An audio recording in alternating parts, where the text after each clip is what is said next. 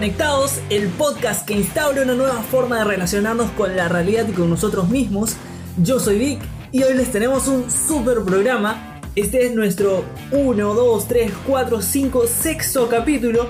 Y la verdad les queremos agradecer a todos los que nos han acompañado hasta aquí. Nosotros preparamos este programa con mucho, mucho cariño, mucha dedicación para ustedes. Y la verdad que estamos muy agradecidos con toda nuestra audiencia. Quisiéramos decir fanaticada, pero todavía como que no estamos tan famosos. Llevamos ya rato de cuarentena y se pone un poco tedioso con el pasar de los meses, pero aquí definitivamente no perdemos el ánimo, especialmente Homa que no lo han encerrado en un solo segundo. Entonces, les pregunto, ¿cómo están muchachos? ¿Qué estamos haciendo para que esta cuarentena pase pronto? ¿Qué, tal? Bueno, empiezo yo, empiezo yo ya que me mencionó Víctor. Espero que anden todos bien. Con mi esposa estamos muy bien, gracias a Dios. Estás trabajando desde casa, yo estoy estudiando, estoy leyendo mucho. Eh, los fines de semana trabajamos los dos, pero estamos aprovechando mucho el tiempo para eso. Estamos haciendo muchas cosas juntos, cocinando, viendo algunas películas. De repente vamos a, a correr. Acá cerca tenemos un parque muy grande. Así que estamos estamos pasando bien, la verdad. No, no, no nos podemos quejar eh, porque nosotros, a diferencia de, de, como están allá en Perú, pues sí es un poquito más difícil vivir con tanta restricción. Pero bueno, ¿y cómo andan, cómo andan ustedes? Sí, acá, eh, bueno, el Perú es muy distinto. No, no, no veo la calle hace cuarenta y pico días, creo que llevamos de cuarentena. Eh, he tratado más que nada de... siempre me gustó mucho ir al cine y ver películas, entonces he tratado de entretenerme por ese lado. He estado viendo bastantes películas en esta semana. Eh, también he retomado un viejo hobby que tenía de, escribir. A mí siempre me gustó mucho redactar, escribir cuentos, poemas, por ahí cartas, en fin. Me parece un ejercicio bien bacán el hecho de sentarte y ponerte a escribir algo. ¿Desde, cuándo, desde, cuándo escribe? Desde Tanquino, esa no la sabía. Cuando estaba en secundaria, tipo en tercero o cuarto, me, gustaba bastante escribir poemas. Pero desde, desde aquel entonces que ya lo había dejado totalmente muerto y, y ahora que vamos a sacar un blog, entonces eh, en realidad me relaja bastante. Ahora que tengo más tiempo le puedo dedicar y, bueno, nunca dejo de lado un poquito el, Play y el FIFA, eso siempre me, me, mantiene entretenido. Vivía, vivía con un poeta y no me, no me daba cuenta, Tanky. No puede ser. ¿Qué tal tú, Mac? bueno, yo estoy tratando de, de, aprender mucho en cuanto a edición. Estoy editando varios productos de contenido para cuestiones de YouTube y la verdad que lo estoy disfrutando mucho. Creo que es una una manera de poder este, explotar un poco lo que es mi vocación, por un lado la filosofía y por otro lado los medios de comunicación. Bien, bien. Este, bueno, en realidad yo veo, veo que ustedes están siendo bastante productivos. Eh, yo trato de serlo, pero tampoco descuido eh, el hecho de que de repente estamos en un tiempo para, para relajarnos, para no apresurarnos en lo que solemos apresurarnos siempre, ¿no? Eh, debo confesarles que estoy durmiendo bastante bien. Hace mucho que no dormía por tantos días seguidos, más de 8 horas. Entonces eh, creo que es algo positivo para mí. Trato, trato de hacer lo menos rutinario posible en mi día porque sé que ya para el día 40 tal vez deberían ser las cosas un poquito más difíciles. Pero mm, no me quejo, la, yo la estoy, la estoy pasando bien. Vamos, vamos al tema. Mac, ¿qué vamos a hablar hoy día? Bueno, hoy vamos a hablar sobre la sociedad del espectáculo.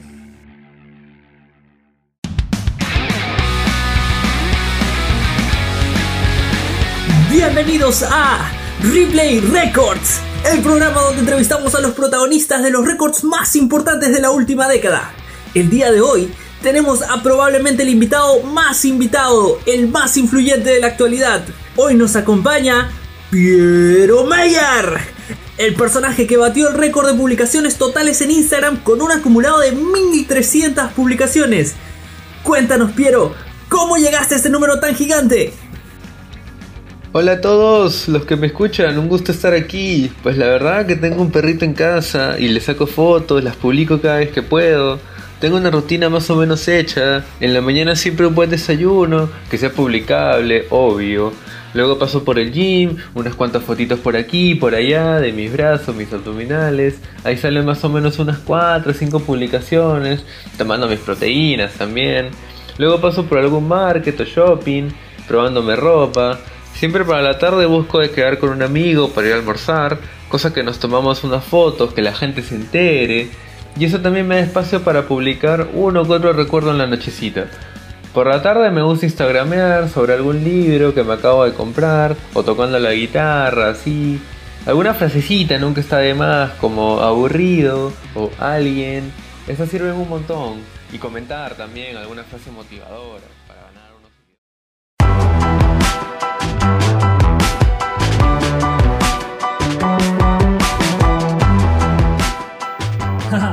Así que, Piero Meyer, la sociedad del espectáculo, ¿de qué va esto, Mac?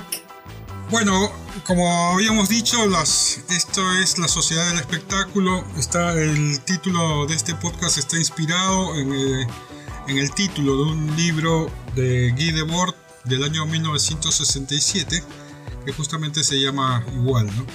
Esto está compuesto por como pequeñas tesis de cuatro o cinco líneas que van explicando para él lo que es la sociedad, eh, la sociedad moderna occidental, ¿no? Y él lo que plantea en el libro es que la realidad se ha espectacularizado, eh, se ha, vaciándose de contenido toda experiencia humana, ¿no? Es como un empobrecimiento. Para él, este, cuando él habla de que la realidad se ha espectacularizado, él define como el espectáculo como toda relación que está mediada por la imagen, pero con, con imagen no, no se refiere solamente a una cuestión de algo visual, sino también está pensando en la imagen como la televisión, la radio, el cine, la publicidad, todo lo que sea las industrias culturales en definitiva, ¿no? Entonces, este, y lo sorprendente es que Debord lo escribe a, fi, a fines de los 60, cuando lo más, digamos, transgresor en ese momento era la radio y, la televisión como este, medios de comunicación nuevos, ¿no? Pero sin embargo, tiene una actualidad y una vigencia que, nos sorprende al día de hoy, ¿no? Año 2020, ¿no? Porque finalmente lo que Debord está hablando con la sociedad del espectáculo está diciendo que toda la experiencia humana de alguna manera se ha convertido en, un objeto de mercancía, o sea, en un objeto de comercialización, de consumo. Entonces, todas las cosas que nosotros de alguna manera hacemos en la sociedad tienen que ver con esta lógica de consumo. ¿no? Y en ese sentido creo que este, Marx siempre fue muy acertado en su diagnóstico cuando decía que las formas de producción finalmente plantean las formas de pensamiento. Entonces, eh, pensamos de alguna manera porque de esta manera espectacularmente, porque se ha, instalado una lógica de consumista de la, vida. Entonces, las redes sociales, este, que Debord obviamente en el año 67 no, lo, no, no, no habla de eso. No tenía Tinder. No tenía Tinder, no tenía este, Twitter. Eh, las redes sociales son, una, una, son vitrinas en donde uno como persona se expone su propia vida. ¿no? Y eso, eso en realidad es este, como que una forma de darse valor pero es un, es un valor finalmente cuantitativo, ¿no? porque lo mides a través de los likes, a través de las de cuánta gente responde en los comentarios, cuánta, la, cuánta gente te, te, dice algún halago, alguna crítica. Y sin ir muy, muy lejos en todo este tiempo de la, de la cuarentena, de esta red de moda que es el TikTok, ¿no? O sea, que no solamente, o sea, leerlo como una, como una red solamente de desafíos es como muy superficial, ¿no? Porque lo que finalmente estás haciendo en, en esa, en esa red es de alguna manera eh, promocionarte como, como una persona divertida. Inclusive hay gente que ya, ya le sacó la vuelta y puede monetizar con este tipo de desafíos, ¿no? Pero en realidad la, el gran salario, el gran este, la gran recompensa en este tipo de redes, más allá de que si te da o no dinero, es este, la, de la aprobación de la gente, de que tú seas aprobado, de que seas comentado, de que seas compartido. Las redes eh, te establecen y casi que te dan la oportunidad de, convertirse en artista, ¿no? Como que todos nos hemos vuelto casi estrellas. Tenemos... Claro, es como que te dan tus, tus 15 minutos de gloria, ¿no? Exacto, ahora tenemos seguidores, ojo, ¿ah? ya eh, el concepto de, de, amistad en Facebook ya ha cambiado porque ahora puedes incluso no ser amigo, pero puedes seguir a esa persona. O sea, tienes, tienes fans. me parece también más, me parece más honesto, más sincero llamarlos seguidores. O sea, si no se estaba devaluando la, la palabra amistad. también. y en esta, en esta idea, yo también veo, y algo que señala Guy Debord, es que el mundo se invierte de alguna forma, porque eh, las imágenes pasan a sustituir a la realidad. Eh, la realidad vale más cómo se la presenta a cómo es realmente. Eh, en el fondo, y, no lo había visto todavía el autor, este mundo actual de, Facebook, de, Instagram, de, todo lo que las redes este, tienen y este mundo virtual, eh, nos muestra más claramente de que la imagen, lo espectacular, le gana a la realidad misma. Y también hay un problema acá, y es un problema que, se vuelve un, tema psicológico, y es que la gente empieza a prestarle más, más atención a las imágenes, empieza a prestarle más atención a ese mundo virtual o, digital, y poco a poco la realidad va perdiendo sentido. Por ejemplo, ¿cuántas veces hay gente que cree que está haciendo una revolución porque le pone una banderita a su perfil de un país y piensa que está cambiando el mundo? O sea, la imagen, la, imagen vuelve eh, real, pero en realidad no lo vuelve real, pero se vuelve en la realidad más importante antes que, que la misma realidad. Para ser exitoso, para ganar, por ejemplo, en la política, lo que importa ahora es el espectáculo, o sea, no importa tanto la propuesta, sino que el candidato presente una campaña que sea espectacular. ¿Y quién mueve eso? Bueno, sus asesores de imagen, sus asesores de discurso, sus asesores públicos. Entonces, y se ve, y se ve claro, claro en su propaganda, ¿no? O sea, tú, tú ves al, al, tipo, eh, ahora que tú mencionas a los políticos, este, como en absolutamente toda, todos los afiches y ellos que tienen están ahí con una sonrisa de oreja a oreja, con un, dándote como un, como un like y tratando de inspirar confianza, ¿no? O cuando dando opiniones no se mojan con ninguna, tratando de, de simplemente captar la atención de todos, tratar de encerrar al mayor grupo de gente en esa imagen que ellos claro. tienen. Claro, y todo, a veces todo gesto, inclusive que puede parecer solidario, eh, puede terminar como que vaciado de contenido este, por, esta, por este criterio de, espectacularizar las cosas. ¿no? Eh, en este tiempo, eh, cuando comenzó la cuarentena, por ejemplo, todo este tema de de los aplausos a las 8 de la noche, ¿no? Este, la gente aplaudía todo eso y, ha pasado ya. Ha, pasado, creo que, bueno, este, más de un mes y ya la gente se olvidó de ese gesto, ¿no? Pero si realmente hubiese conciencia de lo, de lo que se estaba haciendo en ese momento, este, la cosa tendría que sostenerse por, por la consistencia misma del gesto, ¿no? No, no por no porque, pues, porque se puso de moda, cosas así, ¿no? Pero la gente lo hace así como que porque se pone de moda la cosa y hay que aplaudir, hay que aplaudir y, pasaron 10 días y... Sí, porque en realidad lo que quería era grabarse aplaudiendo, no solo aplaudir. exacto, exacto. La gente, la gente ni siquiera terminaba terminaba de aplaudir con la mano, aplaudía a su antebrazo porque con la otra mano estaba sosteniendo su celular. Claro, ni siquiera era un aplauso. Volvemos a la idea de que en el fondo la representación vale más que la misma realidad. Bueno, esa, esa es lo que, lo que Guy está viendo y que a lo mejor él no lo veía con tanto detalle o, no lo veía tan desarrollado. Creo que nosotros estamos siendo testigos de eh, la tesis o la idea, pero a nivel superlativo, a nivel extremo. Claro, y efectivamente todo esto se ve eh, recontra facilitado por, el hecho de las redes sociales, que estamos tan, tantísimo tiempo eh, eh, como desperdiciando, no, sé si desperdiciando, pero empleando en, activar nuestro estado, en, en escribir, en qué vamos a publicar, en qué vamos a decir. Y más o menos para darnos una idea, vamos a regresar con nuestra sección favorita del canal, con nuestro personaje favorito del canal. Les presentamos nuevamente los Nine Facts. Por favor, Nineta.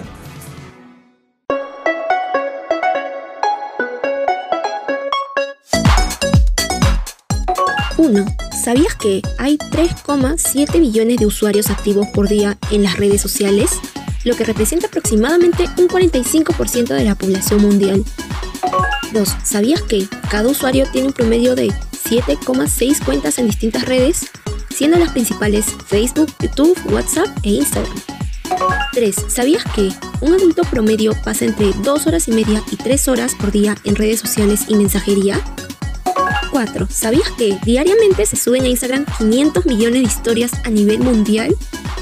5. ¿Sabías que 81% de los negocios usan un tipo de plataforma social? 6. ¿Sabías que WhatsApp maneja 60 billones de mensajes por día? 7. ¿Sabías que 300 horas de video son subidas a YouTube cada minuto? Gracias, Nine. Interesantísimos los datos. Eh, yo creo que nos detengamos un, segundo nada más a pensar en este último. vamos a hacer unos cálculos rápidos. 300 horas son por 60, 1800 minutos. Minutos de videos que son publicados por cada minuto en YouTube. Lo que quiere decir que es 1800 veces mayor el contenido que tiene YouTube que el, tiempo de existencia con, el que va sucediendo, ¿no? O sea, son 1800 minutos que son subidos por cada minuto, es, es tremendo. Víctor. Sí. ¿No es 18.000? ¿Qué dije? 1800. Bueno, gracias. 18.000. 18.000. Para que sea más exagerado el, el dato. Eh, entonces es aún más, es, es tremendo, es aún más tremendo.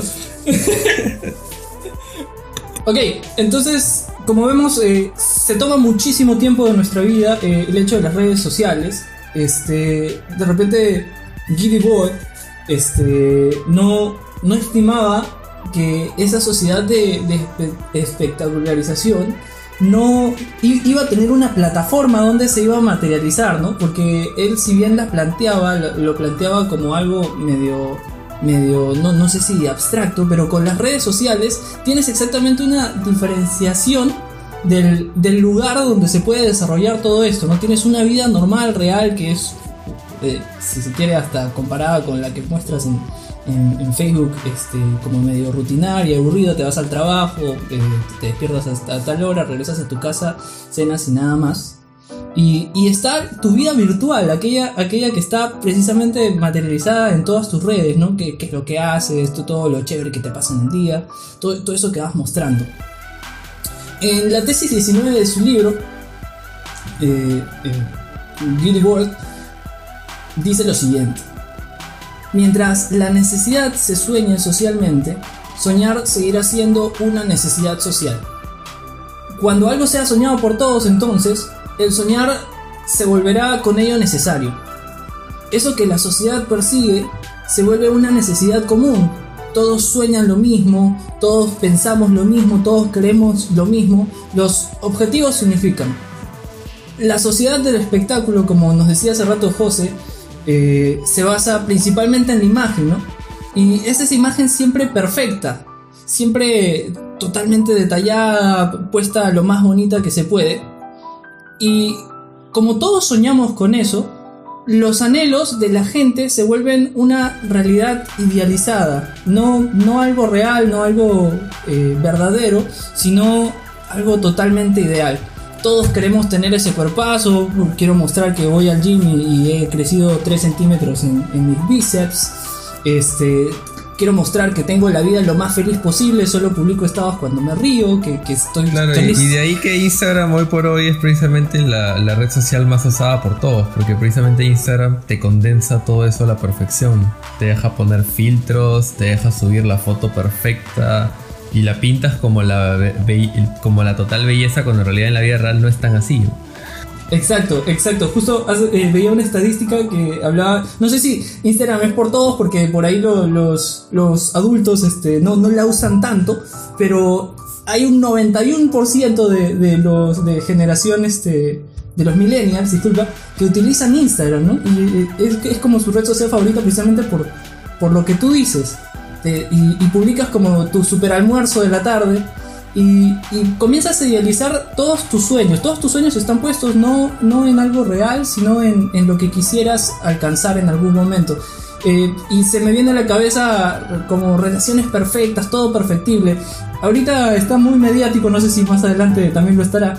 Eh, Camilo y Evaluna, ¿no? Como se muestran en redes sociales como la relación perfecta. El tipo la despierta todos los días a las 7 de la mañana con el ukelele y le canta una canción y Evaluna los mira a los ojos y le dice que lo ama y, y, es todo totalmente perfecto. En la vida real la tipa le debe meter un cachetadón de decirle que me levantas esta hora.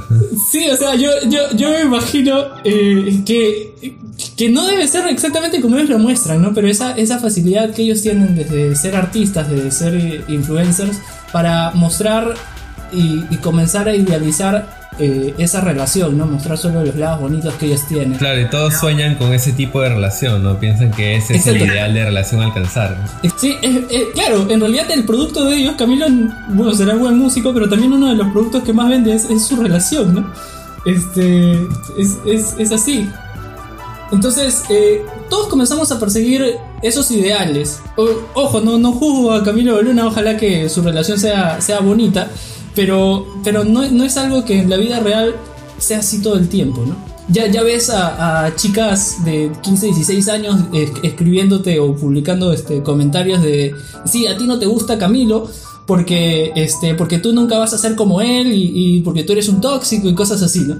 Pero, y, y, comienzan a soñar precisamente con alguien como él. Y esa idealización, esa realidad perfecta, ese, ese hombre perfecto, esa chica perfecta con la que sueñas, eh, se comienza a depositar en tu cabeza y, lo piensas como real, como que es algo que va a ser alcanzable y que a fin de cuentas no lo es. Entonces, eso que es una sola imagen, que está pensado solo para hacer su mejor versión, te comienza de alguna forma a dañar, ¿no? a frustrar porque nunca llegas a conseguir eso. Eh, te genera insatisfacción y termina siendo peligroso toda esta representación idealizada de tu realidad. Y esto como te pone, lo, que dice The Board es este que como te, te, hace que vivas menos tu vida, ¿no? Estás más concentrado en perseguir algo y que lamentablemente no vas a alcanzar porque siempre es una, una, como una imagen perfecta.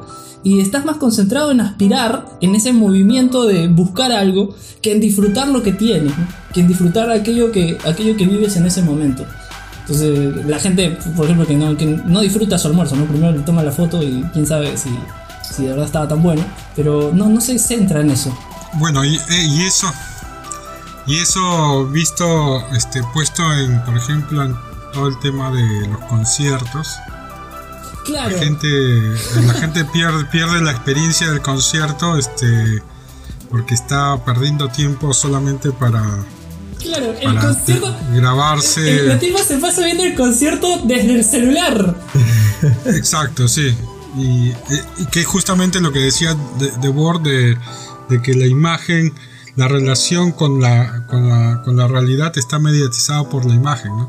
Me parece que es, una lectura muy, muy actual y, otra vez, el libro lo que, lo que dice ahí es, se ve todavía mucho más claro en la actualidad. Exacto, incluso de repente, si nos situamos en, su época, sería hasta difícil entender lo que decía, ¿no? Es como premonitorio a lo que vemos ahora. Eh, más o menos para ponernos en contexto, Motorola lanza el primer celular cuatro años después de la publicación de este libro, o sea, no, existían ni siquiera celulares. Pero bueno, ya, ya considerando eh, el entorno en el que vivimos ahora mismo, eh, tomando, siguiendo la línea de The Word, Gilles Lipovetsky en el 2015 publica su libro La estetización del mundo. Ya más o menos el título te habla de por dónde va, ¿no? Hacerlo todo bonito. Eh, plantea que vivimos en la época de la artistificación, donde lo estético ha logrado impregnar todo contenido. Filtros, edición, producción, postproducción, autotune, Photoshop, perfeccionamiento a detalle. La imagen y su acabado se vuelven objetivos, dándole una necesidad a la realidad de ser bella para ser mostrada. Ya no es bella en sí misma, sino que tiene que ser embellecida. Al ser todo un producto, incluso nuestra imagen, nos volvemos perfectos consumidores y él comienza a relacionar directamente, si todo es bello es porque todo esto es un producto de consumo, algo que yo quiero obtener, algo que yo quiero alcanzar, algo que de alguna forma quiero comprar. Entonces establece como una dinámica directa entre este espectáculo con la sociedad de consumo. Y entonces, y aquí viene lo, lo, lo, intrigante que plantea, que es que lo artístico, así lo bello, todo lo que nos venden, eh, se vuelve una máquina de producir emociones, deseos y, y que establece las modas, siendo así la herramienta que se utiliza para manipular a las masas, para, para ponerles en la cabeza qué es precisamente lo que ellos deben aspirar, qué es lo que deben querer. Entonces, más o menos es como ya materializado todo lo que The Board venía diciendo. Hablemos, hablemos de series. ¿Cómo, ¿Dónde está esto? Existe una serie en Netflix muy conocida que grafica muy bien todo esto. En el primer capítulo de la tercera temporada de Black Mirror, Nosedive, o en español Caída en picada, se muestra un poco de esta imagen alternativa y perfecta creada para las redes se plantea un mundo donde todas las interacciones entre personas están mediados por un sistema de calificación. De hecho era del 1 al 5. Entre más cool y conocido eres, es mayor el puntaje que recibes y también es mayor tu estatus social. Si te vistes bien, si eres amable, publicas buenas fotos, la gente te puntuará alto. Pero si tienes una calificación por debajo de 4, te pierdes privilegios como el vivir en una residencial lujosa o los lugares a los que puedas acceder, las cosas que puedas comprar, etc. Toda tu vida depende de un puntaje y por ende toda interacción tiene como fin mejorarlo. De hecho recuerdo mucho que hay una escena al inicio donde aparece la chica frente al espejo ensayando su sonrisa y practicando cómo va a reaccionar a distintas situaciones. Y esto lo hace pues más adelante en el capítulo en su vida diaria frente a cualquier problema ella tiene prediseñada su sonrisa. No es natural su reacción, sino que muestra lo que ya ha practicado, porque ya sabe que esto le hará ganar puntos. Hay otro momento en donde ella se va de la cafetería y compra un café con una galleta. Justo el café y la galleta que no le gustan, que no son de su preferencia, pero los compra porque se ven como más bonitos y para sacarle una super foto y ponerla en su red social. Entonces vemos que es un mundo de total superficialidad. La apariencia ha superado la realidad propia y lo que ella es. Y también se ha vuelto su único objetivo. Ya no hay nada que haga porque a ella le gusta o porque ella lo quiera, sino que todo es para verse bien. Va perdiendo de poco a poco su esencia. Ella todo el día y en todo momento lo único que tiene en la cabeza es eso. ese es su objetivo. Y en realidad si ustedes ven el capítulo, a pesar de que no es tan apocalíptico como lo como lo propone Black Mirror, verán que hay un parecido muy grande con lo que vivimos nosotros.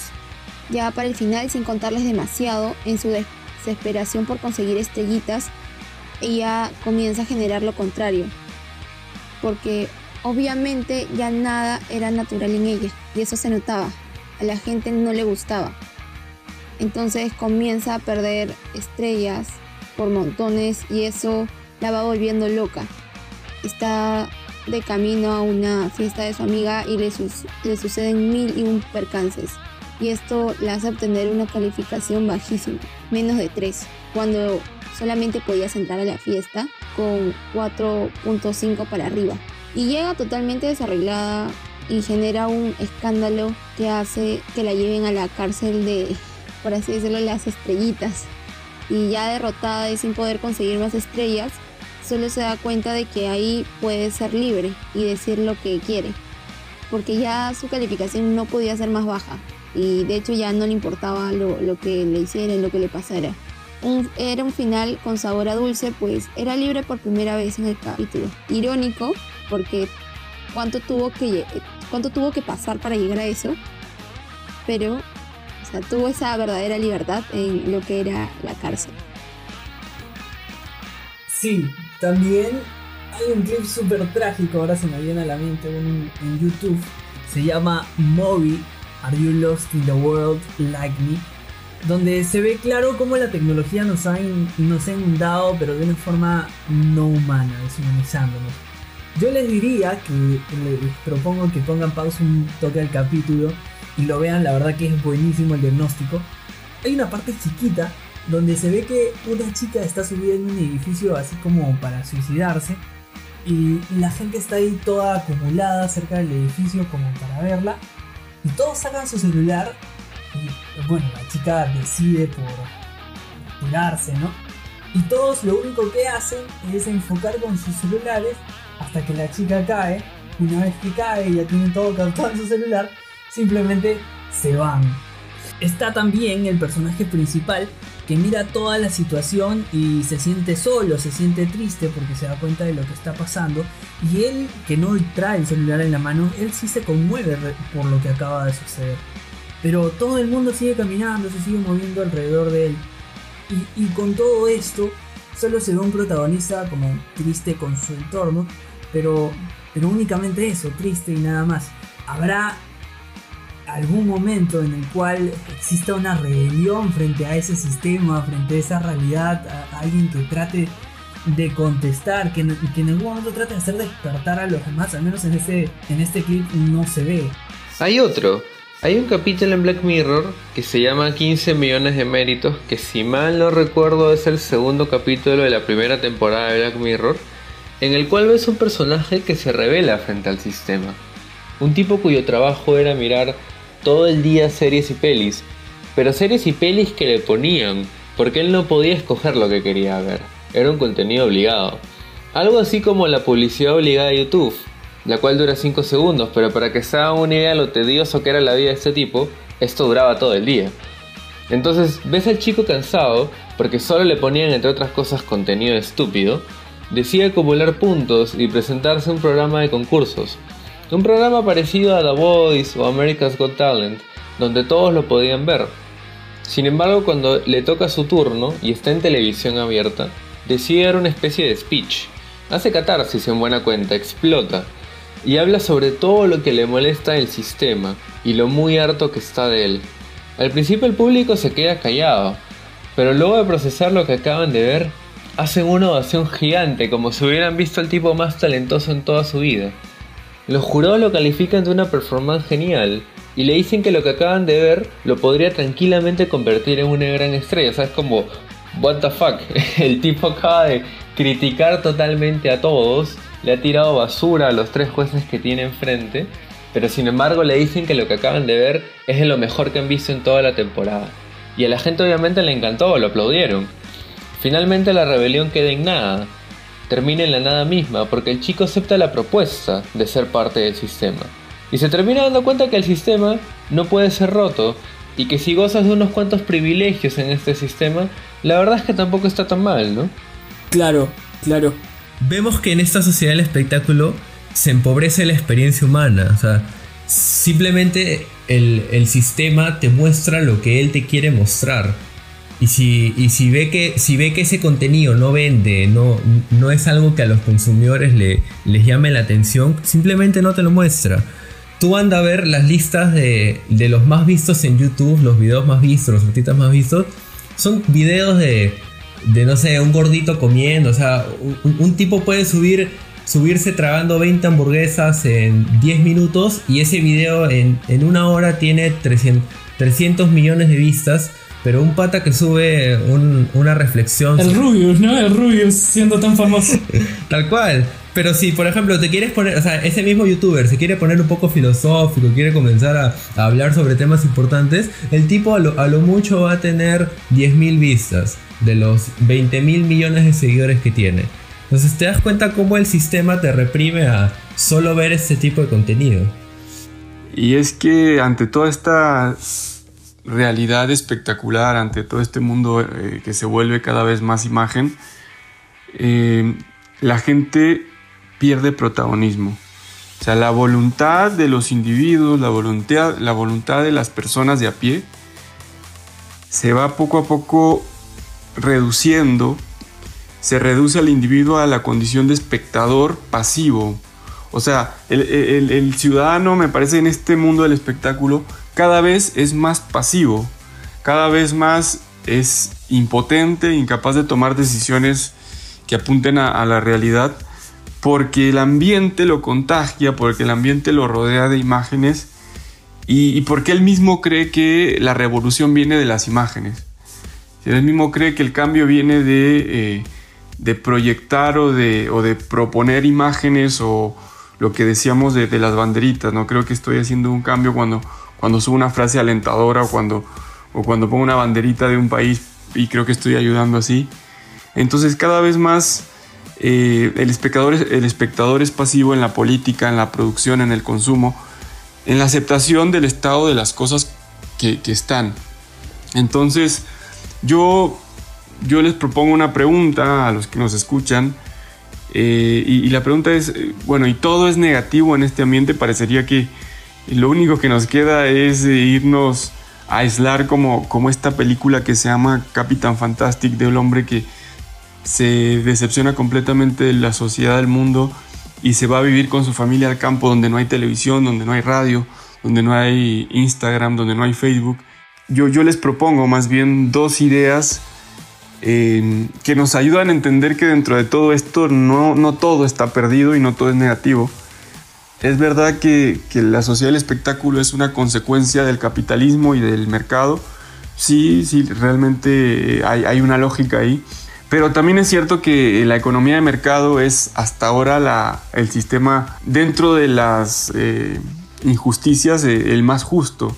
Yo creo que lo que nos queda, y este es el segundo punto, es no ser consumidores pasivos, es este, tener criterio, es, eh, avivarnos y creo que avivar a otros. Hay, muchas, muchas cosas que se desprenden como, como positivas. Eh, el acceso que tenemos nosotros a las comunicaciones. Estamos haciendo esto porque está la posibilidad de comunicarnos por, por redes y está la posibilidad de hablarles. Sí, yo creo que hay que retomar también viejas costumbres como la lectura, eh, creo que hay, hay que, si bien es cierto, tenemos que tener conciencia de la existencia de las redes, tenemos que también tener una cierta distancia para que no estemos tan pegados de tal manera que no nos demos cuenta de las cosas que son y las cosas que no, son. También creo que eh, una cosita más, este, en este contexto de lo que se llama la posverdad, en donde las, las cosas que nosotros aceptamos como reales tienen que ver con con nuestra cómo nos sensibilizamos frente a eso. Este, las redes y la imagen, los videos son especialistas para justamente este tipo de cosas. Entonces aceptamos más las cosas emocionalmente que de una manera racional. Y eso a veces, como en el amor, este, trae muchas consecuencias que pueden ser funestas. ¿no?